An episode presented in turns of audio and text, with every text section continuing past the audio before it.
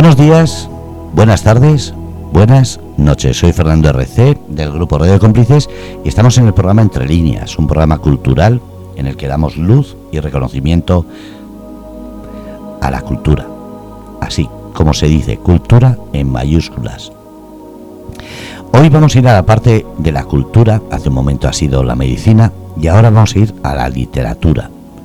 Se trata de uno de los escritores que más está dando que hablar ahora mismo porque es una lectura histórica, entretenida, llena de buenos comentarios y sobre todo, según comenta los lectores, de esa lectura que se deja llevar y te mete en ese mundo que tanto echamos de menos de la imaginación, de, de casi sentir las letras como una parte de la vivencia. Así que vamos a hablar, como no, con alguien que nos va a traer no solamente su información, sino su buen hacer. Andrés Saura Vicente. Andrés, buenas tardes. Hola, ¿qué tal? Buenas tardes, Fernando. Bueno, lo primero, bienvenido y bien hallado a Grupo Radio Cómplices. Gracias, gracias y gracias por la entrada. A ver, yo es lo que leo, eh, leo los comentarios, veo eh, comentarios que hacen de la gente que está comprándote el libro, que lo está leyendo, y la verdad es que hablan barbaridades y todo bueno. Entonces, ¿cómo te sientes a la hora de cuando en una firma de autor alguien te viene y te dice que te ha leído algún libro anterior y, viene a por otro más? Hombre, la verdad es que eh, para mí es una emoción y un orgullo. Y sobre todo cuando hablo con gente joven y que me traslada su, su buena lectura y que se preocupa por los protagonistas de las novelas y pone mucho interés en conocer y saber más. Pero claro, en una firma de autor la gente todavía tiene el tópico de que es alguien que está ahí sentado, solo piensa en vender y ya está. ¿Por qué eh, vamos, ¿por qué no rompemos el tópico? Vamos a explicar que una firma de autor, cuando eh, estás ahí, no es solamente la venta, sino es la demostración de que el autor se involucra con el lector y sobre todo demostráis que no es una estantería, que, que no es una obligación el cogerlo, sino es una demostración de que hacéis un trabajo, una labor, el estar ahí delante horas y horas muchas veces con, muy pocos recursos, porque no es que estéis en un bar al aire eh, acondicionado, sino muchas veces es en la calle y lo que queréis solamente es que os escuchen. Correcto, correcto, muy bien, eh, muy bien, muy bien explicado. No sé qué apoyar más sobre esa explicación, pero claro, tú te encuentras que, claro, vender libros, eh, en mi caso, es secundario. Lo que a mí me interesa es dar a conocer en este caso parte de la historia de, esta zona. Concretamente ahora me, he metido mucho más en Cartagena, pero sobre todo es dar a conocer.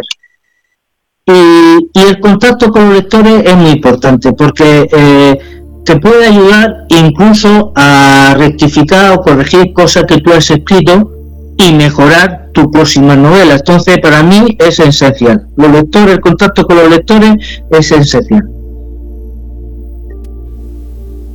¿Qué significa para un escritor el trato con esa persona cuando llega la primera vez? Porque claro, cuando ya ha tenido unos antecedentes ya es más llevadero, pero ese primer contacto, eh, ¿qué significa para un escritor? Porque es como un cantante cuando sale a un escenario, es como un médico cuando va a ver a un paciente la primera vez. ¿Cómo, cómo os sentís?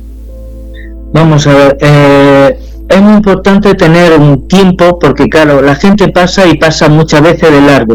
Entonces necesitamos un tiempo para poder eh, expresar o explicarle de qué va la novela. Yo lo consigo a través de las portadas. Eh, me preocupo mucho con las, editoriales, que las portadas sean atrayentes.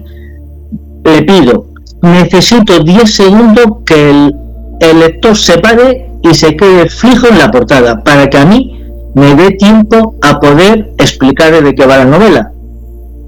Eso es primordial.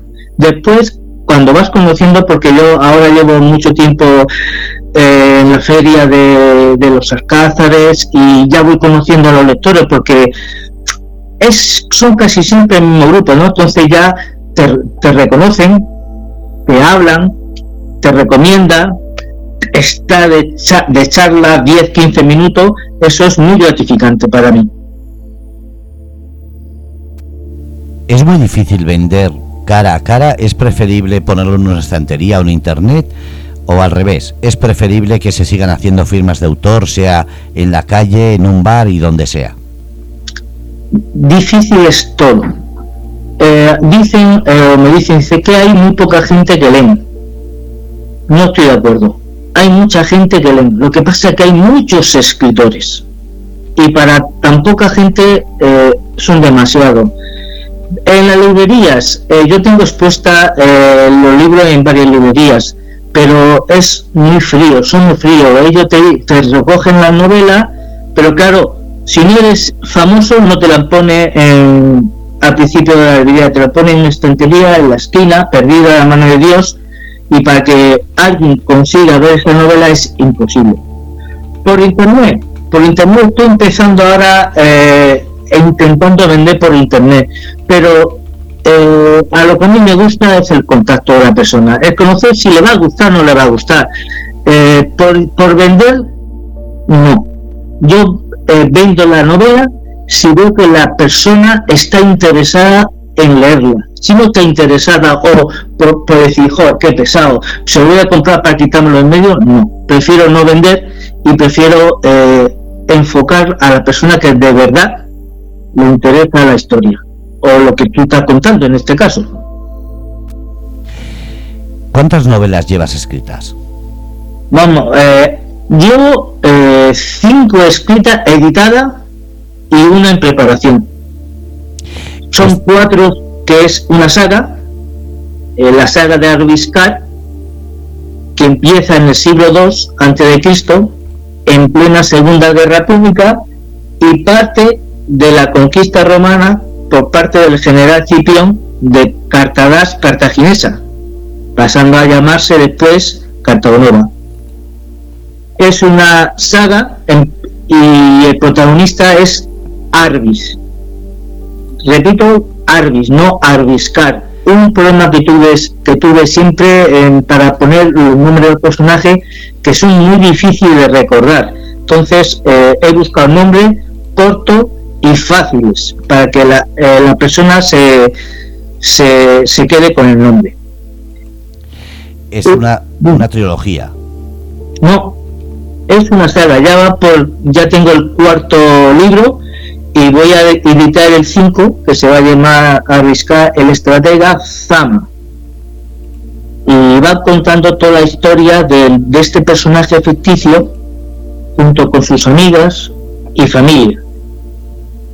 Y claro ojo también aparecen todos los personajes reales de la contienda pero siempre en segundo plano. ¿Cómo te consideras eh, como escritor? Me refiero histórico, eh, de intriga, de amor. No, no, mira, eso es una cosa que, he procurado hacer en toda la novela. Yo cuando eh, expongo mi novela a la gente le digo que es una, una novela todoterreno. ¿Por qué? ¿Por qué? Porque claro, si digo yo, es una novela histórica, dice, puf, a mí no me gusta la novela histórica, pero es que todas mis novelas puede ser, eh, hay algo de, intriga, hay asesinato, hay misterio, hay romanticismo, hay aventura, entonces digamos que es un compendio de todos los géneros. Y así nadie me puede poner la excusa de que no me gusta. Hombre, es buena forma de vender. Lo que pasa es que... Eh, ¿Cómo ¿Cómo enfocamos al lector para que te busque? Porque habrá gente que le guste el romanticismo, otros la investigación histórica, otros... Entonces, ¿cómo hacemos para que el lector tenga la, seguridad de que va a ir a verte porque le interesa tu género? Claro, eh, eso sí, porque, hombre, la novela hay que criticarla de una manera, la novela es histórica, principalmente. De hecho, en toda mi novela abundan las notas a pie, sobre todo para explicar cómo era la sociedad romana de, esa época. sus clases sociales, sus dioses, sus edificios, sus ejércitos, también sus temores y miedo. Eso es primordial, pero claro, hay que encatusar a la gente con una trama, una trama mm, cotidiana del día a día de las personas normales que vivían en esa época. Entonces ahí tengo que meter un poquito de humor, me invento un personaje, digamos, que haga el, que se haga el graciosillo, meto un poquito de intriga. De hecho, la novela, la novela 3, que es eh, Arbiscar el investigador, un asesino en serie anda suelto por Cartago Nova, es una novela negra. Y, es una novela negra y, y, explico que vas a, vas a conocer al primer asesino en serie que se tiene constancia, que pasó por Cartago Nova. Y, fue porque eh, mi hermano, que también es escritor de novela negra, me, dio una novela porque iba a hacer una firma de libro y quería que, hablara sobre, sobre ella, ¿no? Y a mí la novela negra no es uno de mis géneros preferidos. Pero me puse a leerla y dije, al acabar dije, oye, ¿cómo sería una novela negra en el siglo II antes de Cristo? Y entonces salió, salió ese libro 3, que la verdad parece ser que a la gente le ha, gustado.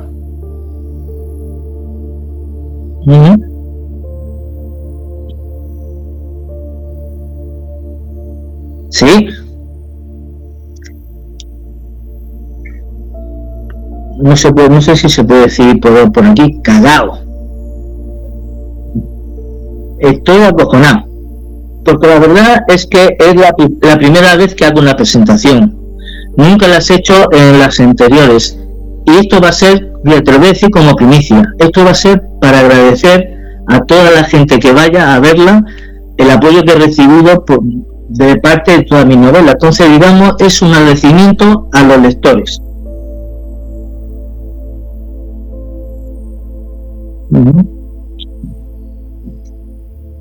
Un desahogo.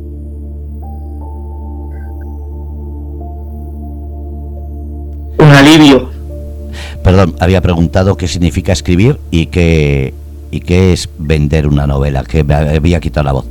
Y cuando te reconocen como buen libro, como buena eh, lectura, ¿cómo te sientes? Porque claro, eh, una cosa es que vendas eh, y no sepas a quién, pero habrá gente que, claro, te busque en internet, que es lo que hace todo el mundo hoy día, y te ponga una reseña personal. Entonces, ¿cómo te sientes cuando alguien te, te valora el trabajo que haces? Porque eh, no es un día, no es una semana, sino es trabajo de meses el escribir un libro. Y, casi, casi año. Bueno, eh, para mí es un orgullo. Hombre, cuando tú escribes un libro, para ti es el mejor del mundo. De hecho, muchas veces, cuando he vuelto a leer el libro y me leo algunos párrafos, me digo, uy, qué pedazo de escritor soy, cómo he podido expresar esto. Pero cuando alguien lo lee y te, como tú dices, pone una nota buena, en una reseña buena, para mí es un orgullo de que lo que yo he querido transmitir, alguien lo ha recibido. Es difícil, ahora que lo has dicho, el verse uno mismo como buen escritor o ese, digamos, eh, todos los escritores se ven bueno. Bueno, vamos a hablar personalmente de ti, no de los demás. Eh, ¿Te ves como buen escritor o es por falsa modestia decir, no, no soy tan bueno, pero en realidad dices, joder, que sí, lo soy y hay que reconocérmelo?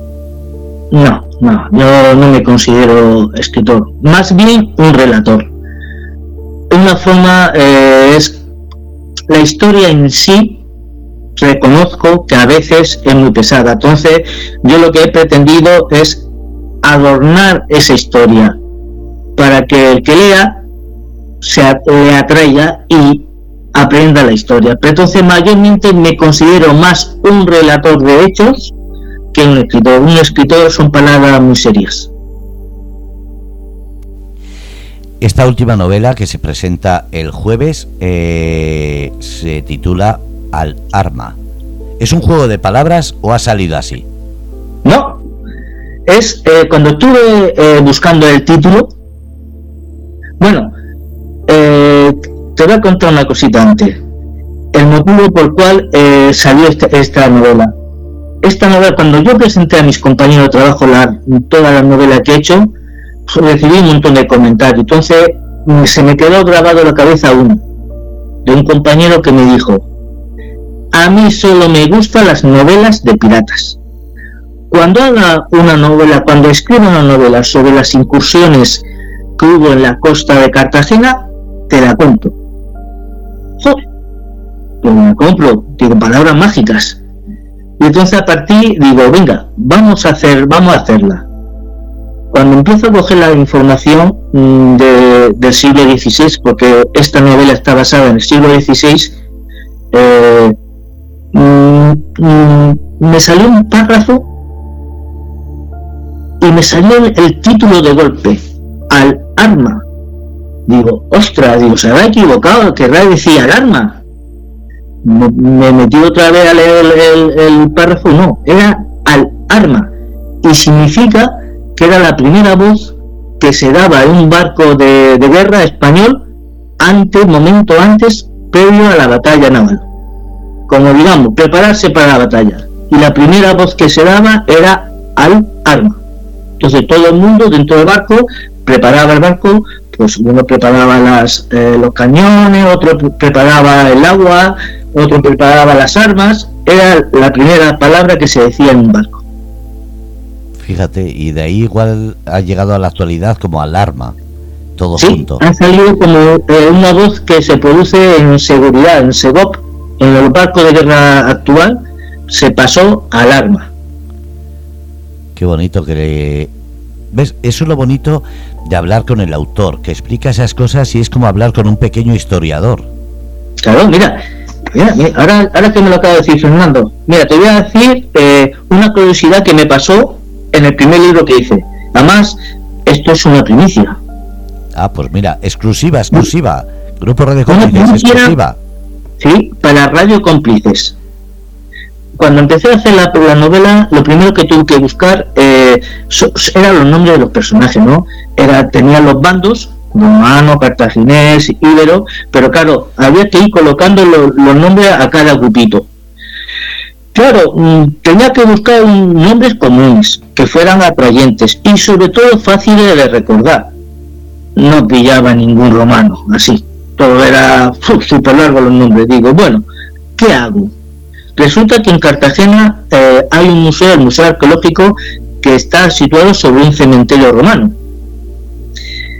aunque es posterior a la fecha de la novela, pero a mí me valió.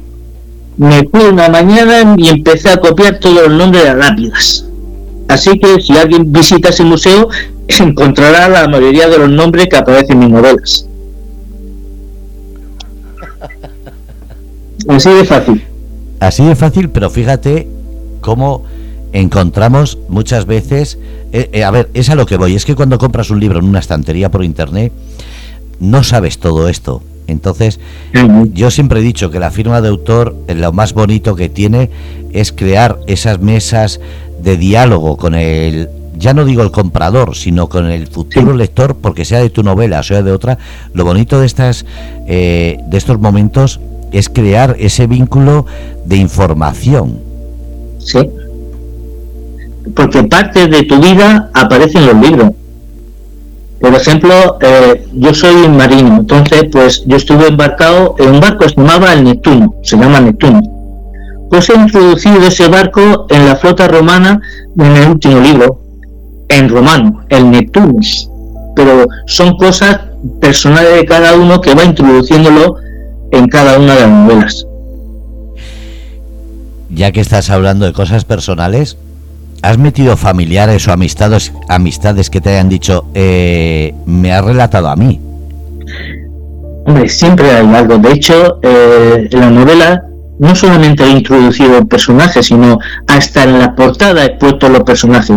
De hecho, Arviscar, el protagonista, he puesto la cara de mi hijo.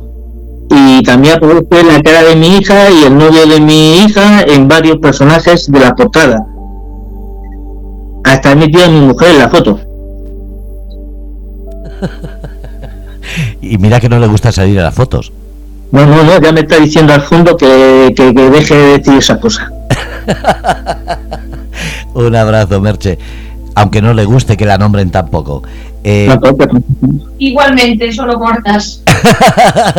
Esto queda en directo, eso es lo que está pasando.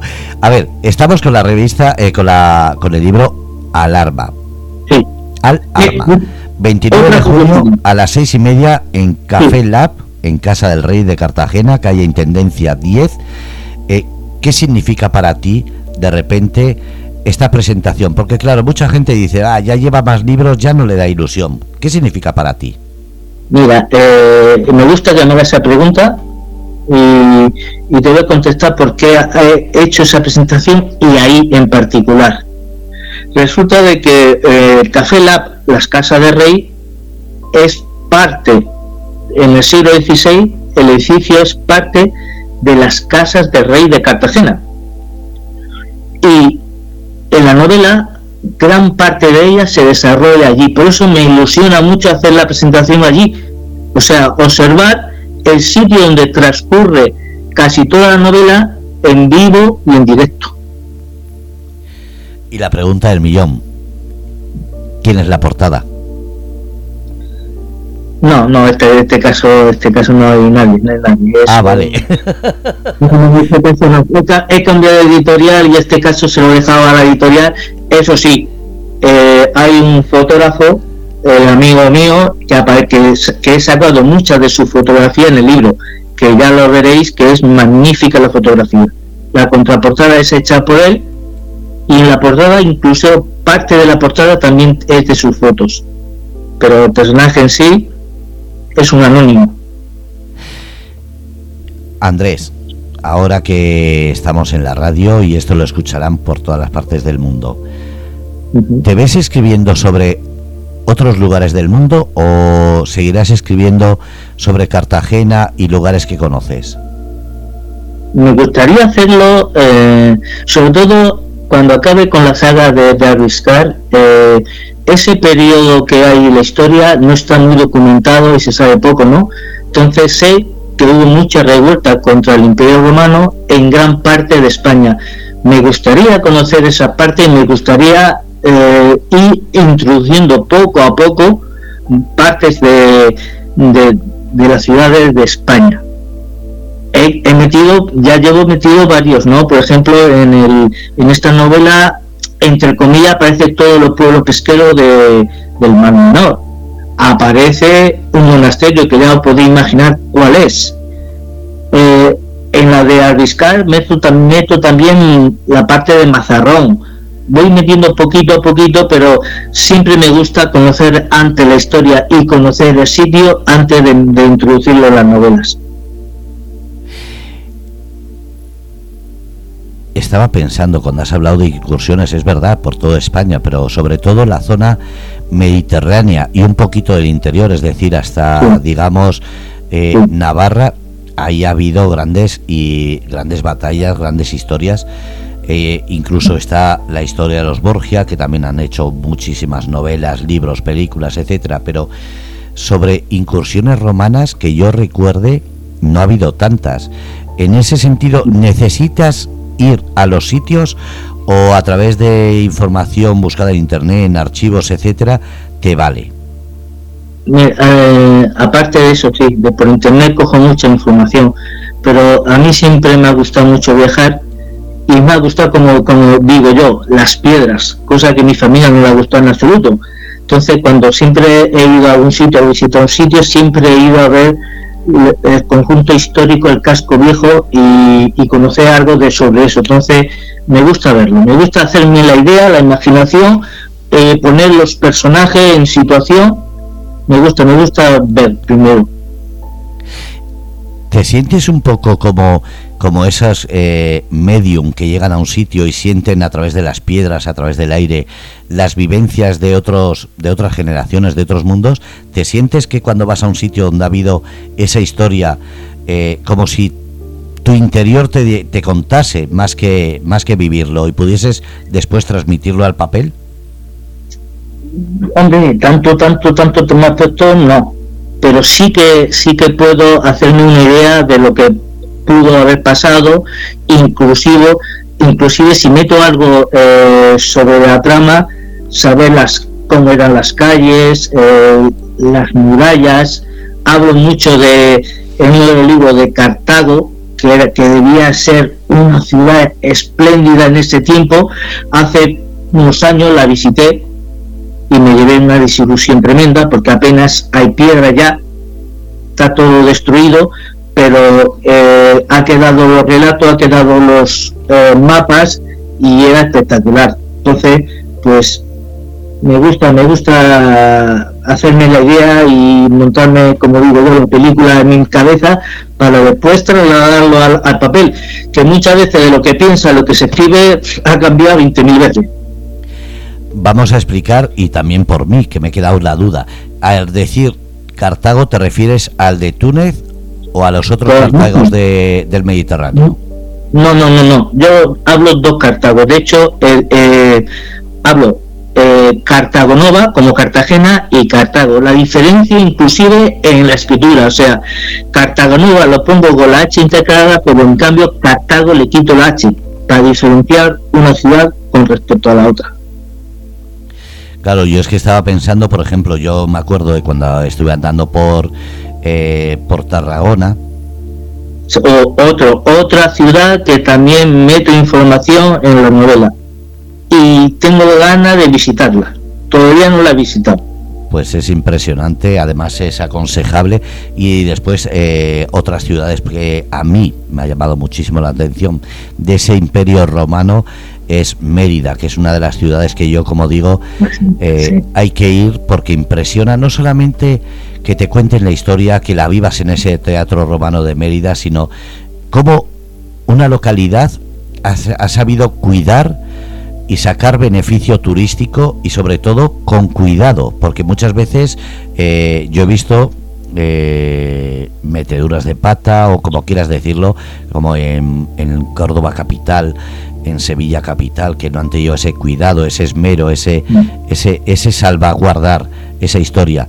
En ese sentido, ¿crees que los libros que haces eh, puede servir para que las eh, personas se den un poquito cuenta de que la historia no es solamente el leer, sino el cuidar ese patrimonio que muchas veces parece que, que, no lo miran si no es una noticia de interés o que van a sacarle económicamente una rentabilidad. Eso es primordial. Yo estaba también en Mérida y me quedé alucinado alucinado de cómo era esa, cómo era esa ciudad, lo bien conservado que lo tiene y lo tan cerquita que estaba todo, sobre todo el, puente romano me quedé alucinado, la verdad que sí. ¿Te sirve? Eh, igual eh, es otra vez repetitivo, pero esa, esas visitas, como has dicho, a Mérida, a otras localidades, ¿te sirve para coger ambiente a, la forma de escribir? Porque, claro, eh, cuando hablas de romanos, no solamente los de Cartagena eh, o Cartago o del Mediterráneo, sino esas zonas de interior eran muy distintas. ¿Te sirve para involucrarte, para eh, meterte en esos papeles? Porque claro, habrá personajes que sean de costa, pero habrá personajes que vengan de interior y son unas formas de vida distintas. ¿Te sirve eso de visitar? Sí, la verdad que sí, porque lo que es la romanización casi siempre eh, fue gran parte por toda la costa. Entonces, por el interior de España, esa romanización apenas hubo o muy poquito. Y, las tribus que vivían en esa época lo hicieron a su manera. Eso es eh, digno de ver y de, leer. Yo tengo que reconocer que de la historia no sabía que me llamaba tanto hasta que he ido a recreaciones, pero sí me doy cuenta que cuando he ido a visitar se te queda esa sensación de qué pena cuando ves algo destruido, porque hay, como dices, de la, vamos a decir invasión, pero de la, de la demostración de la cultura romana, yo me he pasado por algunos sitios que he visto esos desplazamientos de agua que hacían a través de kilómetros, a través de subidas y bajadas, y te quedas diciendo qué pena que hayamos perdido porque son ahora mismo reliquias que están quedando en puntos muy concretos cuando era atravesando casi toda o toda la península ibérica. Esa construcción era espectacular, como las pirámides, o sea, todo como en esa época hicieron esta gente todo esto, la verdad, y, y cómo pasamos de ese grado de civilización a cuando cayó el Imperio Romano, cómo bajamos de nivel y se perdió todo lo que se había ganado.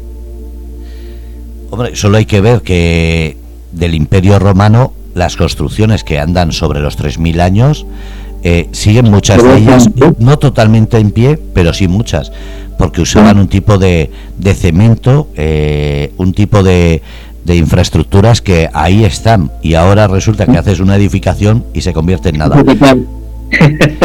en, los libros, en los libros eh, mucha gente estará diciendo qué tiene que ver, porque lo que quería es basar la información, por ejemplo, en los libros, eh, cuando hablas de, de, esas personas, de esos siglos atrás, eh, notas a la hora de escribir la diferencia social porque claro, antes el sobrevivir más de 30, 40 años era un milagro.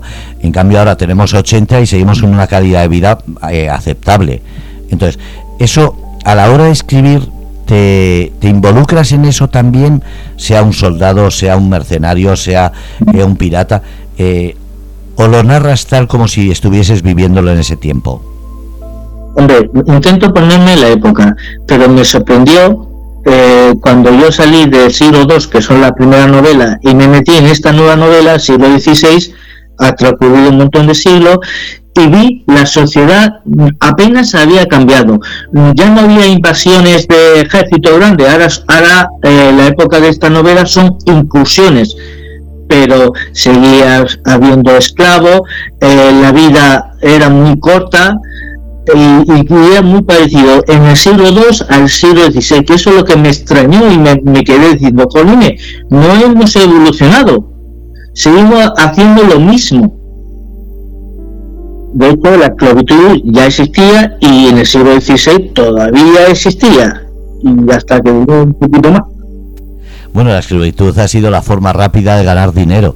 En ese sentido es como la prostitución, es una es dicen, la prostitución es el negocio más antiguo del mundo. Digo, eso es porque no han pensado en los esclavos, eh, porque de verdad poco poco tiempo después o al mismo tiempo fue. A mira, ese otro tema que hablo en uno de los libros, pero bueno, lo hablo son las lobas. En esa época no se llamaba, se llamaban lobas, las prostitutas y hablo también sobre ese tema porque también muy curioso, pero claro, toco todo tema, pero lo toco más o menos superficial. No quiero eh, meterme mucho en profundidad, por lo que lo que quiero es evitar que, el lector se pierda.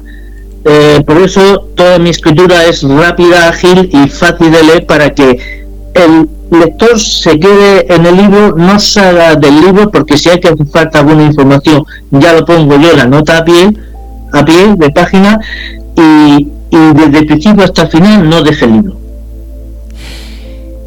¿Qué aconsejas a un lector que, quiera empezar? Que empiece por este último, que empieces desde el principio, ¿qué le aconsejarías? Hombre, eh, puede leer, bueno, eh, una de las novedades que he hecho yo ahora eh, con la última editorial es publicar dos novelas en un libro físico. Entonces, digamos, mis cuatro novelas son dos libros físicos. Son fáciles de seguir. No es necesario comprar libro uno para llevar o conocer la trama, porque siempre antes de cada libro doy un pequeño resumen y como los personajes son 7, 8, se coge enseguida el hilo de cada cosa, ¿no? Hombre, sería recomendable ver el principio para saber la evolución, porque como todo, el personaje empieza siendo un niño y en el libro 4 ya es un adulto. Y ya no te digo en el libro 5, o sea, ya en el libro 4 ya tiene esta familia. Pues en el libro 5, en el libro 5, que va a ser un estratega, va a ser el boom como persona de ese personaje. Entonces, hombre, sería bueno ver, ver la evolución del personaje, pero no es necesario. Andrés, ¿y tu evolución como escritor? Pues eh, eso no te lo tengo que decir yo, eso no te lo decir tú a mí.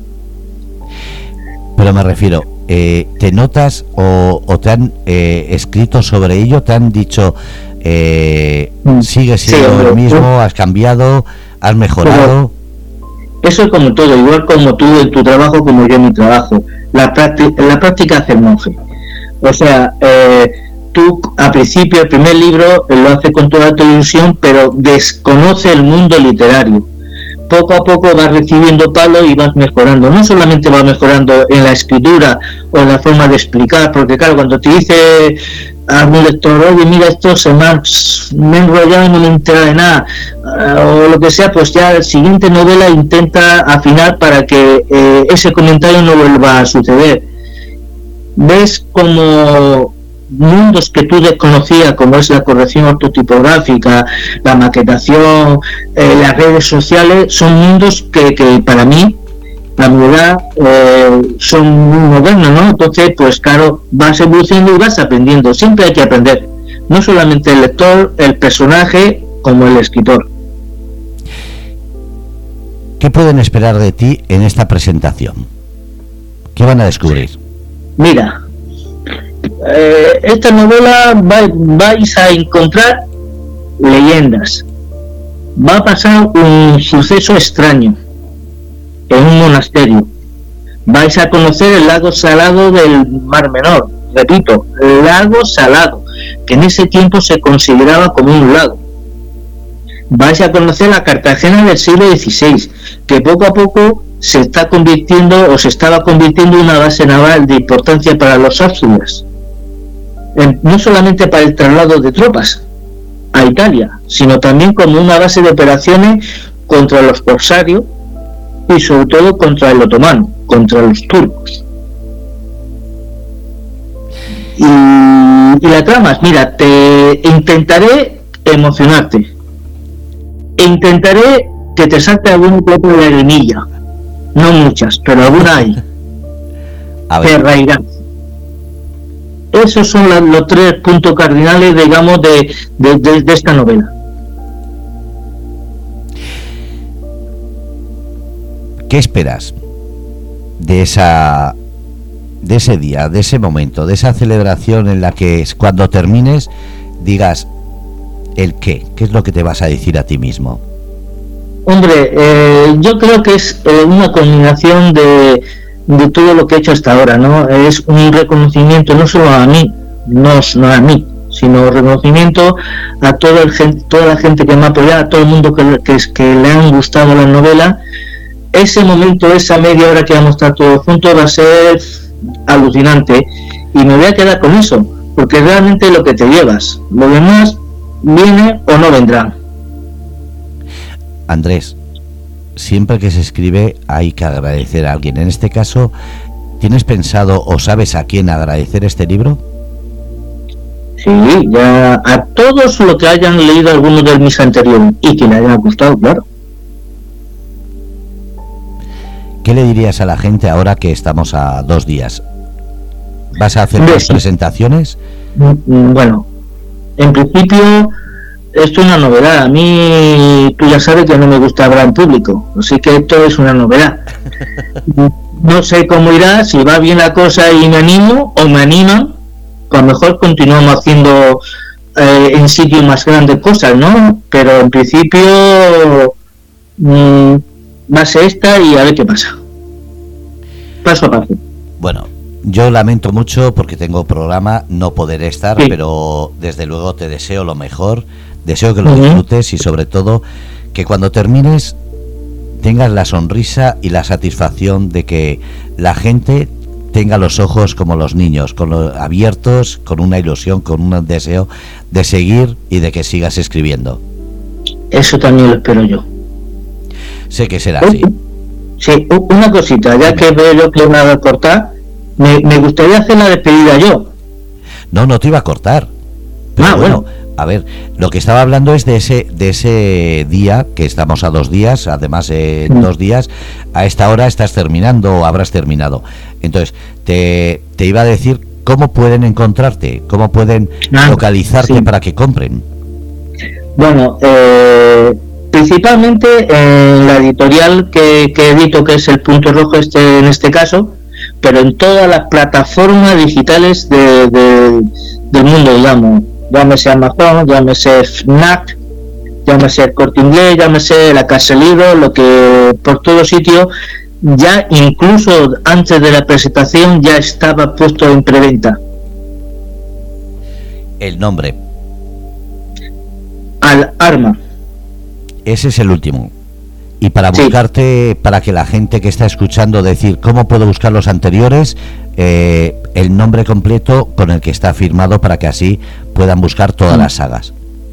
Bueno, la saga es de Arbiscar y, empieza como Arbiscar el comienzo, el segundo es Arbiscar el romano, el tercero es Arbiscar el investigador, un asesino en serie anda suelto por Cartagonova, y el último se llama Arbiscar el hispano. Para la gente que no puede anotar ese nombre, eh, si lo buscan como, como Andrés Saura Vicente, sale todo, ¿verdad? Correcto, muy bien. Sí, señor. Vale, y si tienen dudas, que pregunten aquí en Grupo de Cómplices y le pasamos toda la información. Muy bien, muchas gracias. Ahora sí, ¿qué es lo que quieres decir para que la gente no solamente vaya el 29 a verte a Café Lab eh, en Cartagena, sino para que te sigan. Bueno, eh, lo que intento, como siempre en todo mi libro, es que la gente que lo lea se pase un momento agradable, entretenido y, disfruten de la lectura y que lo pasen, que lo pasen bien. Una pregunta más. ¿Te imaginas que cualquiera que esté escuchando el podcast o ahora en directo dijese, quiero hacer una un corto, una serie, una novela? ¿Qué pensarías? Hombre, hombre, sería fenomenal. Eh, mira, esa pregunta me lo hizo un chaval, escritor, bueno, escritor de cuento, con nueve años, allí en, donde nos conocimos, en Los Cáceres. Y, y él me compró una novela me quedé asombrado, digo, pues tío, pues si tú sabes escribirme casi casi mejor que yo. Y me comentó, dice, es que mm, yo hago cuentos cortos, no, no, me atrevo, todavía a escribir una novela, digo, atrévete, sin miedos, empieza, te caes, te levanta, sigue, continúa, que ya vea cómo sale, tarde o temprano siempre sale. Qué bonito mensaje para los que están en dudas de hacerlo o no hacerlo. Sí, sí, yo creo que sí, que todo el mundo tenemos un escritor dentro de cada uno. Entonces, algunos se atreven a dar el paso, otros no se atreven, otros meditan demasiado, como yo, que empecé, empezar muy tarde, pero bueno, todos tenemos eso, un escritor dentro de, como tenemos un entrenador de fútbol de cada uno. ¿Qué significa la familia para un escritor? en este caso para ti? Hombre, eh, siempre considero la familia como un apoyo, un apoyo a las horas bajas, a las horas de cabreo, cuando uno se cabrea, que me calmen, porque el, escribir una novela no es eh, llegar y poner fin a la novela, trae consigo mucho mucho más trabajo, ¿no? El contactar con la editorial, a ver qué precio pones, qué es lo que me ofrece, qué es lo que me haces, qué es lo que no me haces, inclusive tener que llegar a veces hasta cabearte porque lo que te ha hecho te lo ha hecho mal y ya está escrito y ya está publicado y entonces pues eso la familia siempre ayuda a, a ponerme los pies en el suelo y decir calma la próxima Qué bonito. Pues, Andrés, ¿qué quieres decirle a la gente ahora sí? Eh, ¿Quieres decirle que te sigan en redes sociales o solo quieres que, miren esos libros y después que te, que te pregunten directamente? Hombre, mm, ya te digo, me gustaría el contacto personal de la gente. Personal me refiero a contactar conmigo. Eh, tengo Instagram, tengo Facebook, me buscáis por el nombre y ahí me localizáis fácilmente. Y vuelvo a decir, si tienen dudas, que pregunten en el Grupo Radio Cómplices o en la zona de socios. Ahí tenéis algunos de los enlaces de este escritor que estamos teniendo aquí, Andrés Saura Vicente.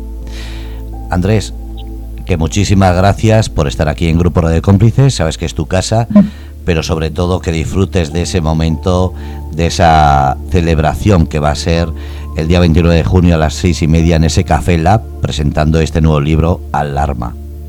Muy bien, muchas gracias, Fernando. ¿Me dejas despedir el programa? Claro, lo has dicho, querías despedirlo tú. Venga, empiezo. queridos oyentes, esto es todo por esta tarde. Desde Radio Cómplices, Fernando como un servidor os desean buenos días, buenas tardes y por supuesto buenas noches.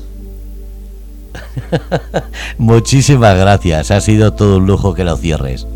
Un abrazo. A ti, hasta luego. Bueno, habéis escuchado a Andrés Saura, como digo, libro Al Arma. Buscarlo. Y si no, preguntar en grupo de cómplices que os diremos... Mira, eso. Vicente, no te vayas. No, si estoy en casa, no me voy. Exactamente. Se nos ha olvidado comentar una cosa has hablado de los alcázares, pero ¿dónde pueden verte? Porque claro, habrá gente que escuche esto en podcast y diga, voy a ir a verlo en una firma de libros. ¿Dónde sueles estar? Bueno, es, este verano vamos, eh, me ha ofrecido estar en varias playas de los Alcázares, desde el lunes hasta el domingo. Inclusive eh, iremos o iré dos o tres viernes a San Pedro Pinatar, que va a crear un, un mercadillo que se llama Flamenco Market, si no mal recuerdo, y ahí también vamos a estar varios compañeros presentando los libros. Sé que este verano voy a hacer una gira veraniega. Vas a recorrer ese lago salado que ahora se llama Mar Menor. Correcto, muy bien. Nos veremos porque aquí en Santiago también espero que estés y sobre todo nos veremos por distintos eventos que ya hemos hablado fuera de antena. Muy bien, un abrazo. Un abrazo. Bueno, pues ahora sí, habéis escuchado el programa Entre Líneas, hoy Andrés Saura Vicente. Presentación del libro, jueves seis y media, de ese libro llamado Al Arma. Como siempre, gracias a todos y ir a Café Lab en Cartagena. Si no, preguntar en grupo de cómplices que os diremos en qué playas o qué zonas va a estar firmando. Gracias a todos. Feliz día, feliz tarde, feliz noche.